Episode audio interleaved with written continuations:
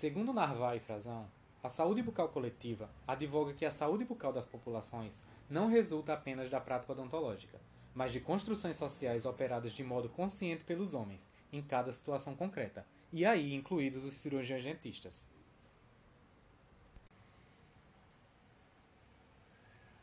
Por isso, a política de saúde bucal do Recife tem como objetivo fortalecer as ações de promoção, prevenção e recuperação da saúde a partir de diretrizes que permitam a valorização da atenção básica como eixo estruturante, a rearticulação dos serviços em saúde bucal dentro da lógica de redes de atenção à saúde, o estabelecimento de atenção segundo linhas de cuidado com equipes de referência e a reformulação do processo de trabalho em saúde.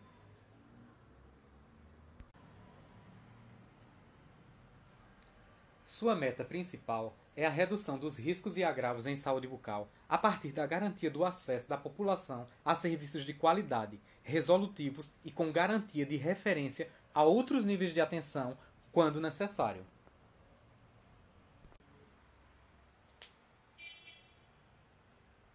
Vale ressaltar que a proposta da residência visa garantir uma formação humanista do profissional residente, considerando o amplo contexto do processo saúde, doença e em que o sujeito se apresenta.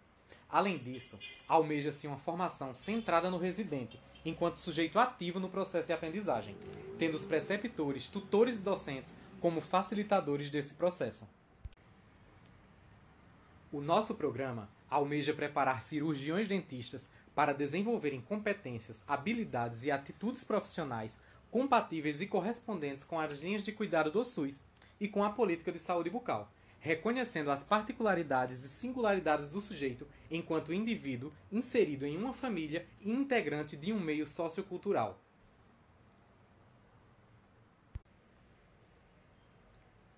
Além disso, busca contribuir com a formação de um profissional de saúde crítico-reflexivo, com base no rigor científico e intelectual, para atuar de forma integral e interdisciplinar na atenção em saúde bucal, seja ela na atenção básica, de média e de alta complexidade.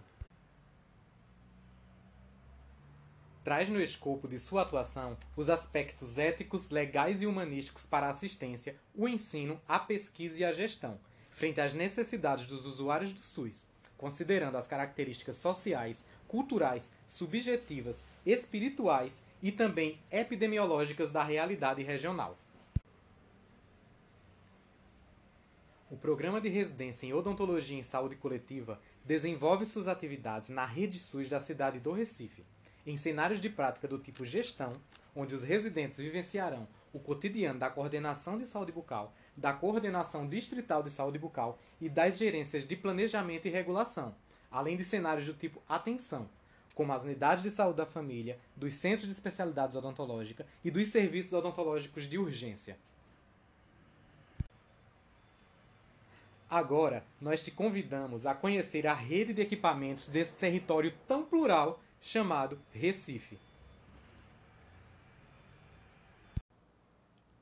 Olá, eu me chamo Gutago Teixeira e eu sou R1 do Programa de Residência em Odontologia em Saúde Coletiva. O nosso programa possui um cenário de prática estratégico, escolhido pelo residente no primeiro ano. Entre estes cenários está o Serviço de Atenção Especializada em HIV/AIDS, o SAI, o SAI de Andrade está localizado na policlínica de mesmo nome, no bairro da Madalena. Por sua referência histórica e também pela localização privilegiada, o serviço atende usuários de toda a região metropolitana e até mesmo de municípios do interior do estado. Hoje, o Lessa de Andrade atende cerca de 2.500 pessoas cadastradas. É um serviço que realiza ações de assistência, prevenção e tratamento às pessoas vivendo com HIV, propiciando o vínculo do portador com uma equipe multiprofissional. Um diagnóstico de HIV é sempre motivo de angústia e incerteza, e são comuns os relatos de culpa, desespero e pânico. E entre os mecanismos de defesa, a negação da condição costuma ser o primeiro, dificultando o início, a adesão e o sucesso do tratamento. Por isso, foram debatidas estratégias para a humanização dos espaços do serviço, que podem produzir resultados eficazes para a melhoria do acolhimento dessas pessoas.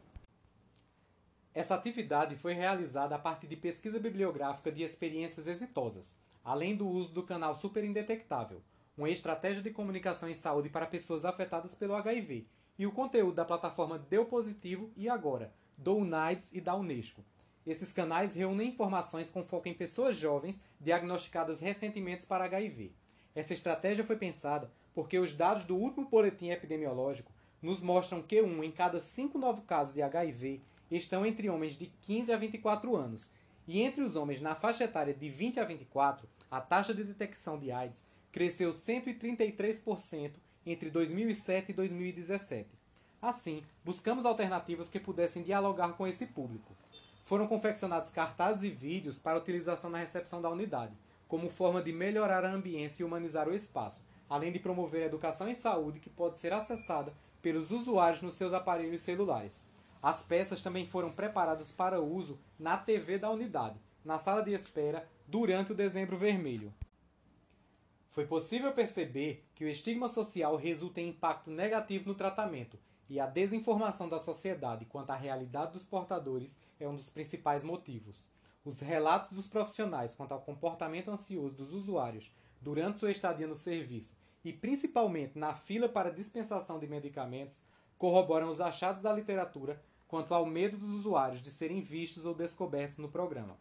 Apesar dos grandes avanços obtidos com o tratamento, que garante a qualidade de vida e interrupção da cadeia de transmissão do vírus, persistem situações de preconceito e exclusão social, sobretudo para grupos mais vulneráveis, e que, por isso, a humanização dos serviços, espaços e a sensibilização dos profissionais da sociedade, com ampliação do debate extramuro, se fazem necessários.